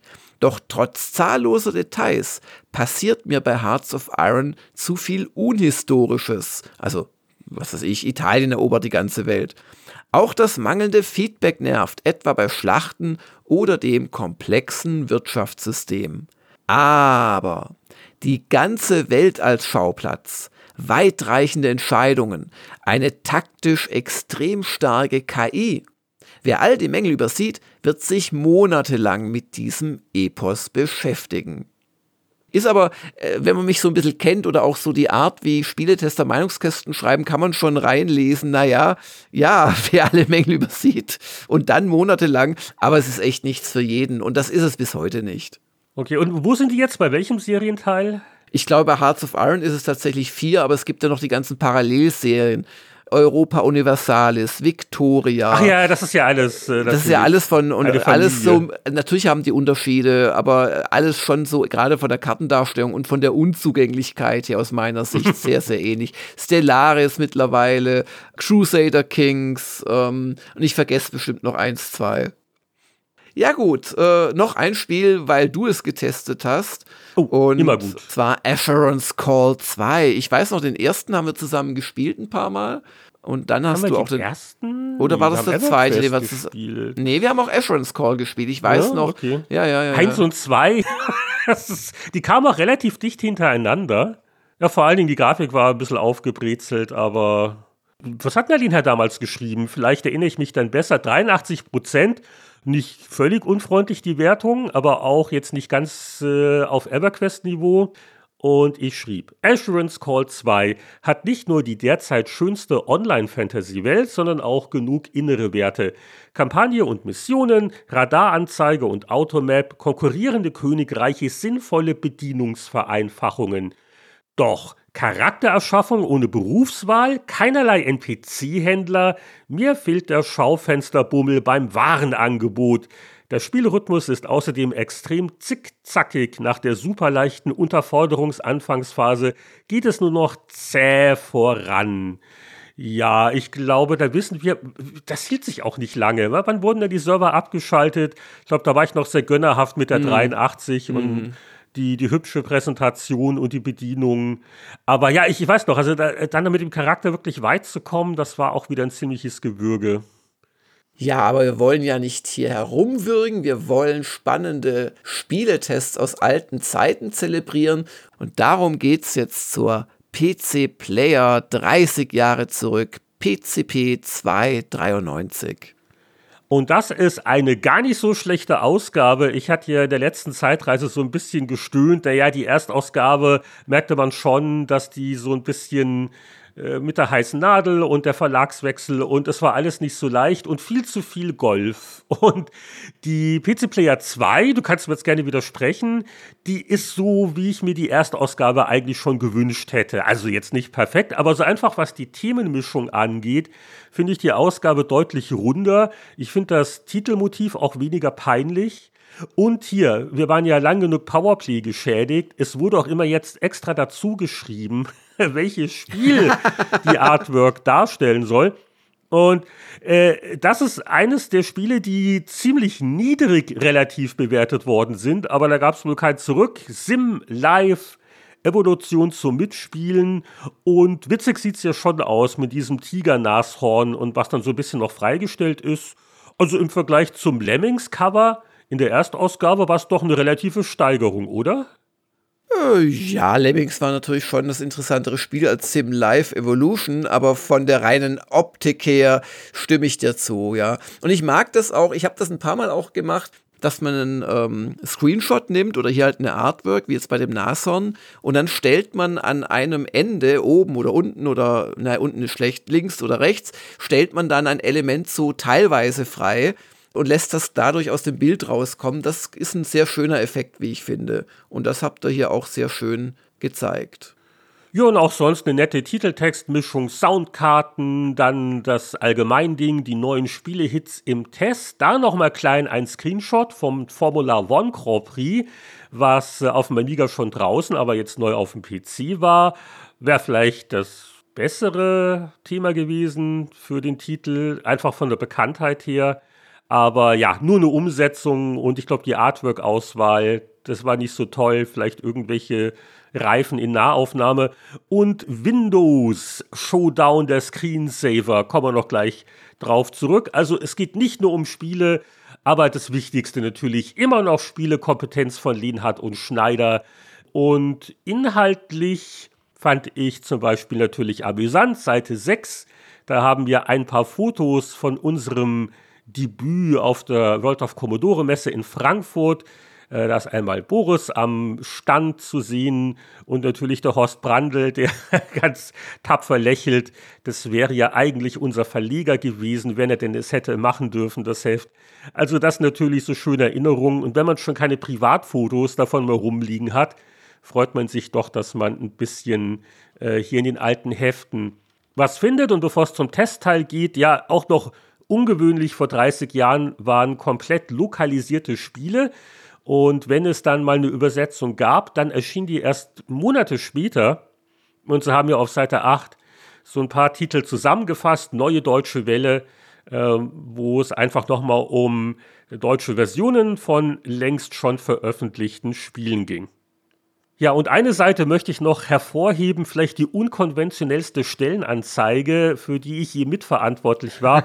Auf Seite 13 haben wir einen Aufruf, ich glaube, der führte dann zum Thomas Werner, der dann ein paar Monate später ins Team kam. Freiwillige vor und ist deswegen immer noch eine Betrachtung wert, weil der Rolf Beuke, äh, der durfte nicht nur da, an vielen Stellen im Heft durfte er Illustrationen beisteuern und hat er schon sehr, sehr charmant und liebevoll gemacht. Und es ist auch vom Text her so nicht das Übliche. Also, was stellen wir hier den Bewerbern in Aussicht? Faszination, Dramatik, Nervenkitzel und Ekstase. Sie liefern auch unter Termindruck gute Arbeit ab und lassen sich nicht so leicht aus der Ruhe bringen. Dazu eine sehr schöne Illustration, wie der PC also brennt und der äh, Anwender da ganz gemütlich seine Tasse Kaffee trotzdem trinkt. Und äh, ja, das war noch nicht die Jörg Langer Stellenanzeige, die kam erst ein Jahr später. Genau, aber schön, wirklich schöne Anzeige. Im Testteil, zu dem wir jetzt kommen, da beginnen wir mit einem Verspätungssieger Formula One Grand Prix für PC getestet, ein Jahr später nach der Amiga-Fassung 84% von Boris Schneider bewertet. Und er schrieb, Formula One Grand Prix setzt sich an die Pole Position der Formel 1 Simulationen. Den Programmierern ist es nicht nur geglückt, die Rennen so realistisch wie möglich zu simulieren, sie zaubern dazu noch eine 3D-Grafik auf den Schirm, die erstmal übertroffen werden muss. Bei der ausgetüftelten Simulation blieb der Spielkomfort ein wenig auf der Strecke. Zum einen sind die Menüs unübersichtlich aufgebaut und im Handbuch mühsam erklärt, zum anderen ist die Tastaturbelegerung der Kameraperspektiven abenteuerlich. Aber trotzdem 84 Prozent. Ja, weil es einfach spielerisch schon sehr solide war. Ich hatte es damals auch ein bisschen gespielt, äh, zweiter Meinungskasten, hat aber auch gleich geschrieben, dass mir so Car und Driver, also diese eher actionorientierten Dinger etwas lieber sind. Das ist halt so eine richtige Simulation und war ja auch super erfolgreich, diese Serie von Geoff Crummond. Und da gab es ja einige Jahre lang munter Fortsetzungen, ne? Und ja, deswegen ja, hatte man schon mit viel Spannung erwartet, die PC-Version. Aber wie gesagt, mir war es fast ein bisschen zu anspruchsvoll. Ja, ein Spiel, das vielleicht nicht mehr jeder so gut kennt wie Formula One Grand Prix, ist Stunt Island. Und auch das ist mit 84 Prozent bewertet worden. Das war, äh, ich glaube, Disney war da als Publisher tätig. Eine Stuntman-Flugsimulation, wo du so ganz witzige Szenarien hattest und dann auch so am Schneidetisch quasi deine Flugleistung editieren konntest. Und das ist ein bemerkenswerter Titel. Zum einen hat er Boris ganz gut gefallen, aber er hat auch Toni Schweiger gut gefallen. Und ich wusste gar nicht mehr, dass wir überhaupt den Toni dass der mal getestet hat. Ja, ja, genau. Meinungskasten zumindest überreden konnten. Und bei Stunt Island ist es tatsächlich geschehen. Und auch wenn Boris der Haupttester war, muss das doch mal hier äh, ganz groß erwähnt werden. Er schrieb damals, jeder der vielen Flugzeugtypen ist problemlos in die Lüfte zu hieven, kein unnötiges Knöpfchen drücken trübt den Spielspaß. Doch Vorsicht, so simpel die Flugzeuge auch zu steuern sind, die Stunt-Missionen treiben ihnen trotzdem die Schweißperlen auf die Stirn. Und ich habe es auch da ein bisschen damals gespielt, äh, wirklich nett und relativ leicht zugänglich. Also so äh, für die vielen Hörer, die sich für 30 Jahre alte Flugsimulation interessieren, äh, ein bisschen was anderes als der übliche militärische Kram. Ja, und unser Titelthema kommt dann auch, Sim Live. Und äh, ja, das war so ein Fall, wo wir, glaube ich, nicht mehr zurück konnten. Man bemüht sich ja, als Titelmotiv etwas zu haben, das dann auch ganz toll ist und wenn es ein Test ist, super bewertet wird. Aber nachdem, glaube ich, die Powerplay im Vormonat für die Mac-Version noch 79% gezückt hatte, mhm. haben wir für die PC-Version von Sim Live dann doch nur 68 Prozent gegeben. Und das war schon relativ abgewatscht nach all den Erwartungshaltungen für so ein neues Maxis-Teil. Wie hat denn der Boris Schneider das in seinem Meinungskasten erklärt? Also der Boris ist ziemlich am Meckern, diese Ausgabe. Und er schrieb zu Sim Live für PC mit nur 68 Prozent. Bei aller Freundschaft, liebe Leute von Maxis, mit Sim Live hört der Spaß auf. Sim City ist toll, Sim End ganz nett, Sim Earth galt bisher als Ausrutscher, aber mit Sim Live seid ihr auf dem Holzweg. Hut ab vor der programmtechnischen Leistung und der Recherche, aber mit einem Spiel hat das Ganze nun überhaupt nichts mehr zu tun. Was mich am meisten stört, ist die völlig aus dem Ruder gelaufene Komplexität. Nur wer an den Genen fummelt und sich nächtelang in das Programm reinkniet, wird ansatzweise Erfolg haben. Aber wenn man sich fragt, warum überhaupt noch 68 Prozent, also der zweite Meinungskasten von Michael Thomas, da klang ein bisschen freundlicher. Eine so komplexe Simulation war bisher für PCs einfach nicht vorstellbar. Wer sich wirklich für die Materie interessiert, wird das als faszinierendstes Programm der letzten Jahre sehen. Aber dann meint er auch, trotzdem ist es also den Entwicklern nicht gelungen, das in eine Struktur zu packen, die Normalsterbliche wirklich noch gut spielen können. Und ich habe da auch nur sehr vage Erinnerungen dran. Ich habe es mal sicher ausprobiert, aber ich bin da auch, glaube ich, schreiend davon gelaufen. Aber jetzt mal Ruhe. Jetzt kommen wir zu zwei Tests, wo einer schlimmer äh, bewertet ist als der andere, wenn man die wahre Bedeutung dahinter weiß und vielleicht auch damals schon ahnte. ich rede zum ersten von Dune 2, der Geburtsstunde der Echtzeitstrategie. Und klar, es gab schon viele andere und Romper Stomper und was weiß ich, aber Dune 2 hat die Echtzeitstrategie erfunden. Punkt. Und das war euch nur 79% für die PC-Fassung wert. Schande über euch! Naja, also nur weil ein Spiel angeblich irgendwelche Genres erfindet, was man zum Zeitpunkt des Tests ja auch schwer abschätzen kann, kriegt ja nicht automatisch so einen 100-Punkte-Bonus obendrauf.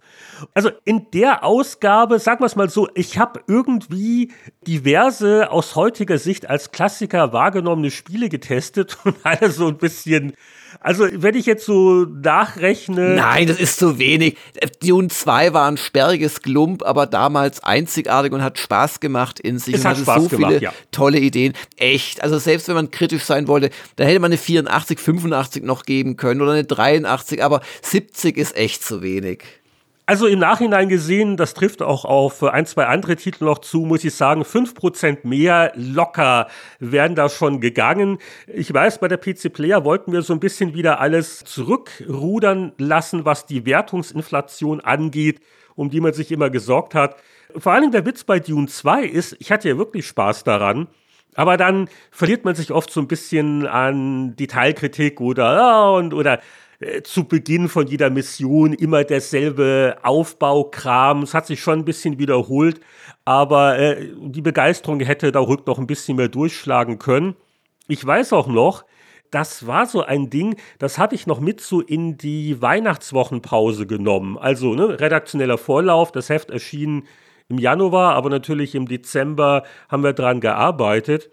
Und es war alles ein bisschen wirr. Was noch ein Dune-Spiel zu dem komischen Film von Virgin? Und ich dachte erst, hat das was mit dem Cryo-Adventure zu tun, aber natürlich überhaupt nicht. Äh, Westwoods sehr eigenständige, originelle Leistung. Und ich habe es wirklich noch in Erinnerung, wie ich da also abends da saß, oh, was ist, wow, und, und die, die Bewegungen und die Dynamik, das hat schon Spaß gemacht. Und bevor wir hier zu sehr über den armen Heinrich herziehen, möchte ich vielleicht erwähnen, dass dann in Powerplay 393 ein gewisser Michael Hengst 74 Prozent gegeben oh, hat. Also noch nicht, weniger. Auch nicht besser.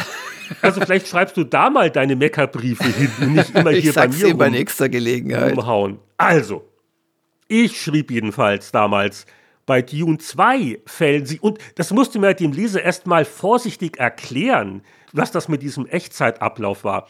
Bei Dune 2 fällen sie alle Entscheidungen in Echtzeit. Das bedeutet, dass sich die Geschehnisse zu jeder Sekunde des Spiels weiterentwickeln und die Computergegner stets aktiv sind. Ja, ja. Äh, und dann etwas später Dune 2 macht spontan Lust zum Drauflosspielen und hielt den Tester vom Dienst des Öfteren bis weit nach Mitternacht in seinen Bann. Ein schöner Strategiespaß der mittelfristigen Art. Durch ein bisschen mehr Abwechslung und Tiefgang hätte das Spiel bei der Gesamtwertung sogar die 80er-Grenze überschreiten können.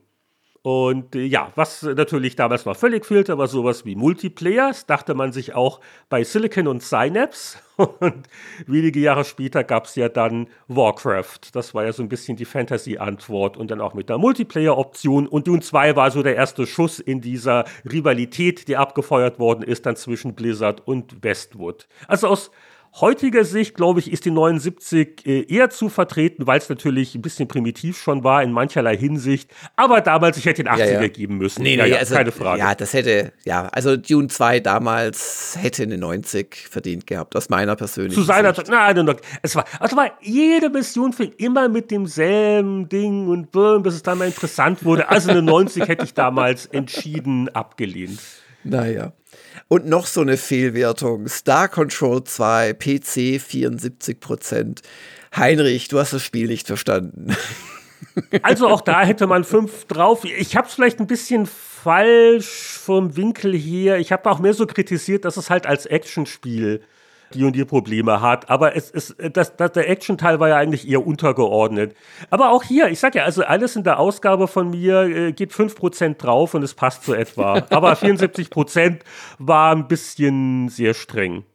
Nee, also Star Control 2 ist echt ein Klassiker. Ich lese mal deinen Meinungskasten vor. Du kannst, genau, kannst ja während des Vorlesens so ein bisschen die Nase rümpfen oder Knurrgeräusche von dir geben. Das Konzept erinnert fatal an die beiden Starflight-Titel von Electronic Arts, aber Star Control 2 bewahrt dank der zusätzlichen Action-Komponente und der eindrucksvollen Technik seine Eigenständigkeit.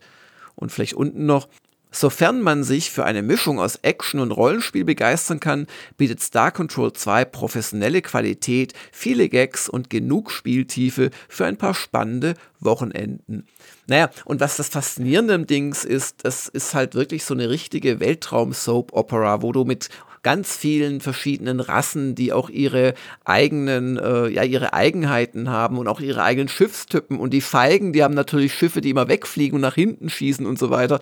Und dann gibt es die Urquan Masters, das sind die bösen imperialen Super-Aliens, die alles beherrschen. Und also sich das nach und nach zu erschließen, dann in diesem Universum so versteckte Planeten zu finden, Verbündete zu finden, die sich dann deiner äh, Rebellion anschließen und wo du dann deren Schiffe auch quasi als Zusatzkampfvehikel äh, bekommst, die, die du in die Schlacht schicken kannst das ist schon ein ganz großes Kino und die Actionkämpfe sind relativ schwer und auch vielleicht nicht das Highlight. Das Star Control 1 bestand nur aus diesen Actionkämpfen, aber bei Star Control 2 stellen sie halt, ich sag mal, die die weniger wichtige Hälfte des Spiels dar, aber die andere Hälfte äh, besteht halt aus Raumschiffmanagement und auf die Planeten runterfliegen, dort Vorräte einsammeln unter teilweise wüsten Bedingungen, je nach Planetentyp.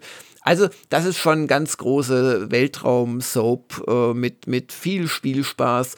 Und auch hier, also ein, ein Mit-80er wäre das Mindeste gewesen aus meiner Sicht. Ja, jetzt muss man aber auch eins dazu sagen, das ist sicher ein Titel, den habe ich nicht so weit gespielt, wie ich es äh, eigentlich hätte tun sollen.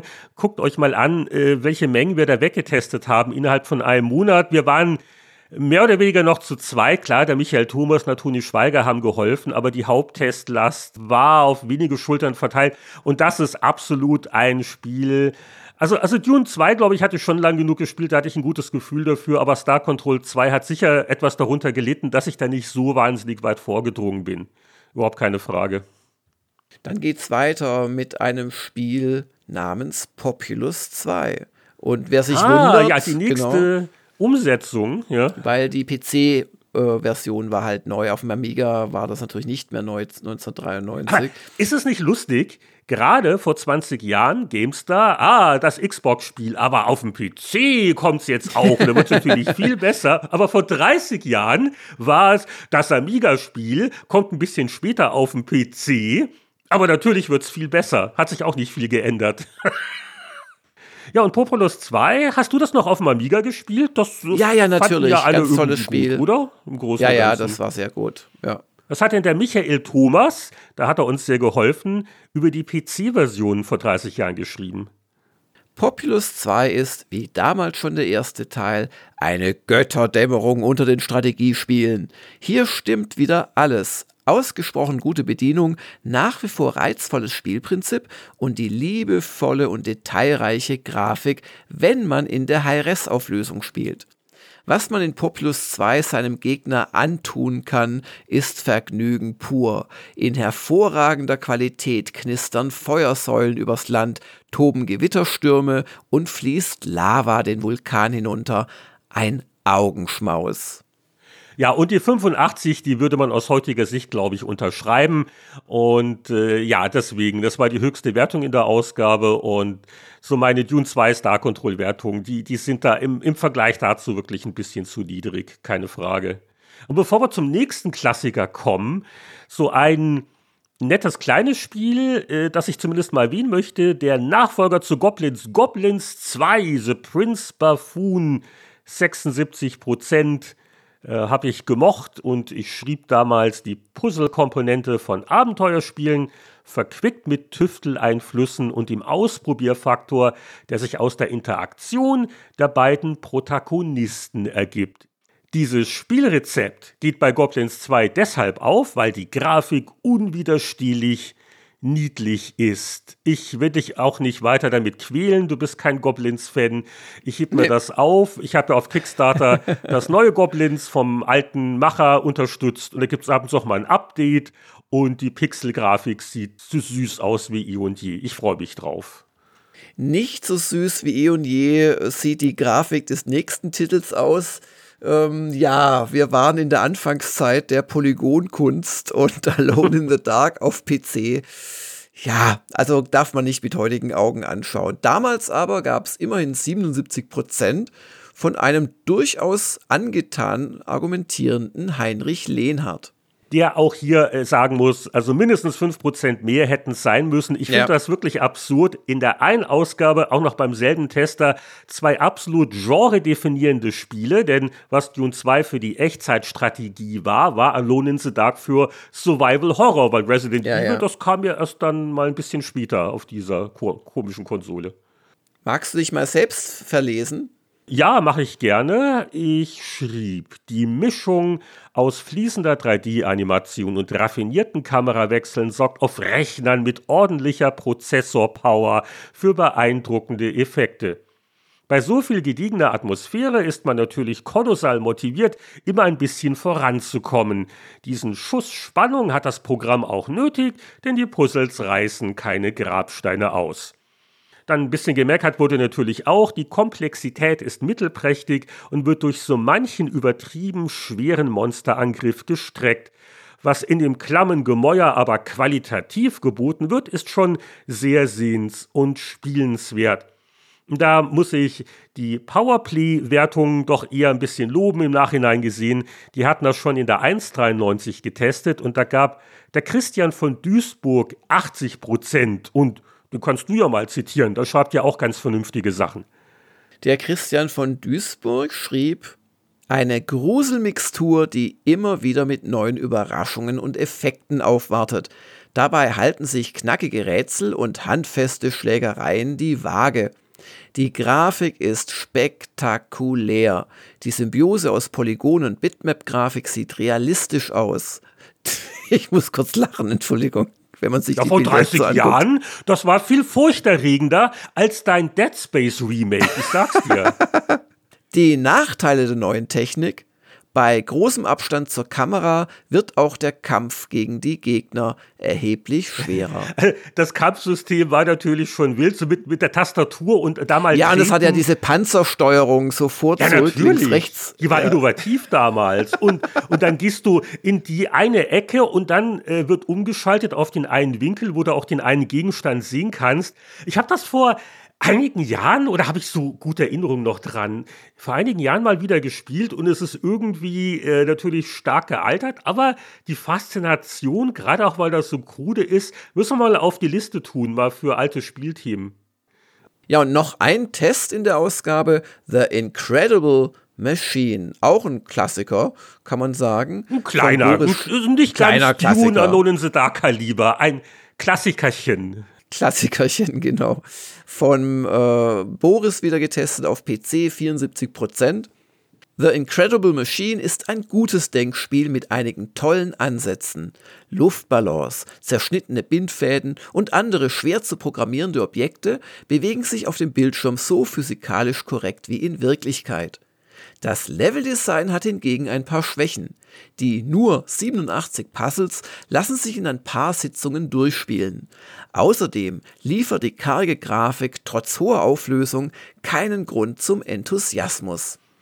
Ja, und das waren diese Rube Goldberg-Maschinen quasi, nicht? Wo man ja, ja, also genau. absurde Gegenstände und um das mal zu demonstrieren, was das äh, genau bedeutet, ist, wir haben ja damals auch so Innovationen gemacht wie Screenshots, die beschriftet oder mit Pfeilchen ergänzt worden sind. Und da hat also eine sehr lange BU dann auch äh, Einzug gehalten. Ich werde es nicht komplett vorlesen, aber das Schema ist etwa, die Bowlingkugel fällt auf die Wippe und löst so den Lichtschalter aus. Die Lupe bündelt das Licht der Lampe und zündet so die Kanone. Die Kanonenkugel trifft den Boxhandschuh und so weiter und so fort. Das war Incredible Machine. Gab noch ein paar Nachfolger damals, ne? also äh, durchaus beliebt. Und der Testteil was die Spiele angeht, ist dann zwar zu Ende, aber durchaus beliebt waren damals auch Bildschirmschoner. Ich liebte Bildschirmschoner. Das war immer so, das waren die Statussymbole in der Redaktion. Wer hat den coolen neuen Screensaver? Und da wurden ja richtig Produkte für ordentlich Geld verkauft und die haben wir mal hier im Vergleich getestet. Unser großer Screensaver Vergleich natürlich auch wieder ein perfektes Thema für uns verspielt, aber halt nicht ein reines Spiel. Und äh, After Dark ist natürlich sehr gelobt worden, damals die Version 2.0, die hat ja diesen Screensaver-Boom eigentlich ausgelöst, die fliegenden Toaster. Der zweite Testsieger ist aber dann der Star Trek Saver, auch von Berkeley Systems wo klassische Star Trek natürlich im Mittelpunkt steht, wo ich ja auch das Bild sehe, also hier, wo die Textverarbeitung offen ist und äh, langsam wird der Text von immer mehr Tribbles verdeckt. Deswegen wurde der Artikel nicht rechtzeitig fertig. Man konnte sich von dem Anblick nicht wegreißen. Und auch ein, zwei andere Sachen wurden da vorgestellt. Sierra hatte ja auch was gemacht was sehr äh, nett aussah, aber den Bildschirm nicht wirklich groß geschont hat. Naja. Und das war's aber jetzt auch mit der erstaunlich ergiebigen PC-Player von vor 30 Jahren. Hinten hat Boris nochmal kurz äh, Speicher und Prozessoren erklärt. Äh, wirklich eine nette Mischung. Commander Keen, Shareware. Der elektronische Liebesbrief. Soll ich da noch was vom Screenshot vorlesen oder ist das jetzt zu viel für dich? Ich brauche in meinem reifen Alter keine Liebesbriefsoftware mehr. Ja, bei dieser tollen Anwendung der elektronische Liebesbrief gab es, glaube ich, auch Abschiedsbriefvorlagen, was uns zum Ende der Sendung bringt. Oder auch nicht. Die Patreon-Unterstützer finden in ihrem Feed jetzt gleich noch das Bonussegment, wo es ins Jahr 83 zurückgeht. Allen anderen wünschen wir eine gute Woche und äh, verabschieden uns bis zum nächsten Mal. Ja, dann bis bald und tschüss. tschüss.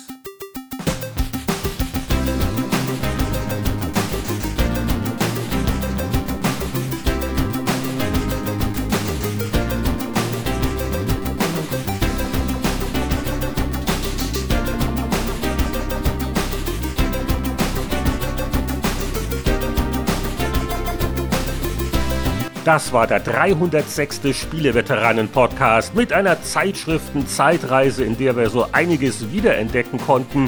Und erstmals haben wir uns ja auch 40 Jahre in die Vergangenheit getraut, zumindest mit unseren Patreon-Unterstützern, denn die genießen Vorteile wie verlängerte Zeitreisen oder gar wöchentliche Episoden. Also wer sich für das volle Spieleveteranen-Programm interessiert, den bitten wir doch mal vorbeizuschauen auf äh, patreon.com Schrägstrich Spieleveteranen. Da wird der ganze Spaß erklärt. Ihr habt hoffentlich viel Spaß, bis wir uns wiederhören. Und jetzt bekommen wir alle noch die Namen unserer Metzin-Unterstützer zu hören. Herzlichen Dank und liebe Grüße an Christian Kohlheim, Markus Werner, Champa, Marc-Alexander Grundke, Lüder Görtmüller, Mario Stritzelberger, Alexander Schulz, Tobias Navarra, Gronk, Christian Timmer, Andreas Wander, Peter Verdi, Heinrich von Weinau, Donkey Kong, Oliver Reynolds, Hans-Peter Krüger, Thomas Jeissing, Patrick Grosse, Matthias Faut, Sasswalker, Rainer Pielmann, Julian, Frank Ridders, Daniel Frödert, Florian Zimmermann, Thomas Jackie Scheffler und Freak N. Also, hallo Freaks, bis zum nächsten Mal. Alles Gute. Wir hören uns wieder beim Spieleveteranen-Podcast.